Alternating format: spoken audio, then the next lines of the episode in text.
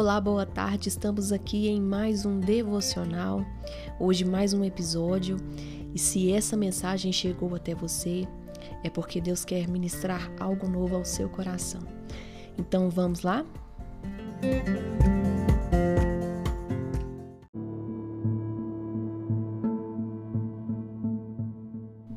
Em João capítulo 1, João usa algumas figuras para nos contar sete coisas acerca do Verbo divino, que são essas. Primeira, no princípio era o Verbo. Aqui está a eternidade do Verbo. Ele não teve um começo próprio. Quando todas as outras coisas começaram, ele era. Segunda, e o Verbo estava com Deus.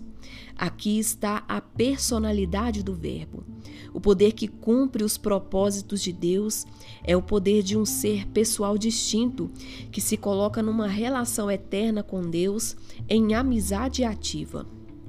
Terceira, e o Verbo era Deus. Aqui está a divindade do Verbo. Embora pessoalmente distinto do Pai, ele não é uma criatura, ele é divino em si mesmo, assim como o Pai.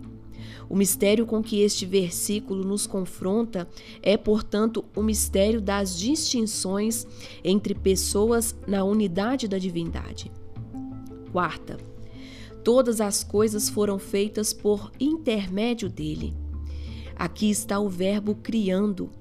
Ele era o agente do Pai em cada ato de criação que realizou.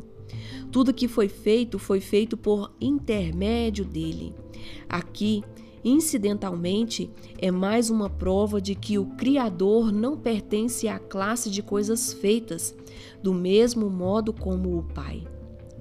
Quinta, a vida estava nele. Aqui está o Verbo dando vida.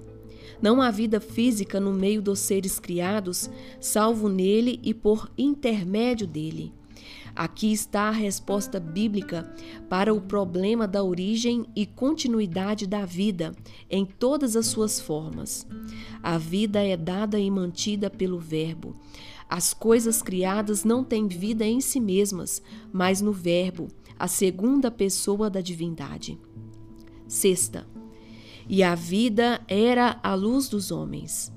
Aqui está o Verbo revelando. Ao dar a vida, ele dá a luz também. Isso significa que todas as pessoas recebem intimações de Deus a partir do próprio fato de estarem vivas no mundo de Deus. E isso, não menos que estar vivo, é resultado da obra do Verbo. Sétima, o Verbo se fez carne. Aqui está o Verbo encarnado. O bebê na manjedoura em Belém não era outro a não ser o Verbo eterno de Deus.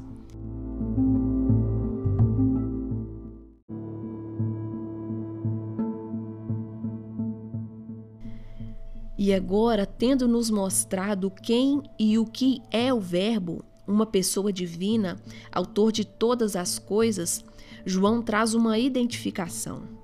O Verbo, ele nos diz, foi revelado pela encarnação como sendo o Filho de Deus. E vimos a sua glória, glória como unigênito do Pai. A identificação é confirmada no versículo 18. O Deus unigênito, que está no seio do Pai. Assim, João estabelece completamente o ponto que ele tinha em mente. Ele agora deixou claro o que significa chamar Jesus de Filho de Deus. O Filho de Deus é o Verbo de Deus. Nós vemos o que o Verbo é, e é isso o que o Filho de Deus é. Tal é a mensagem do prólogo. Quando, portanto, a Bíblia proclama Jesus como Filho de Deus, a afirmação é vista como uma declaração de sua divindade pessoal distinta. A mensagem de Natal se baseia no fato surpreendente de que a criança na manjedoura era Deus. Mas isso é apenas metade da história.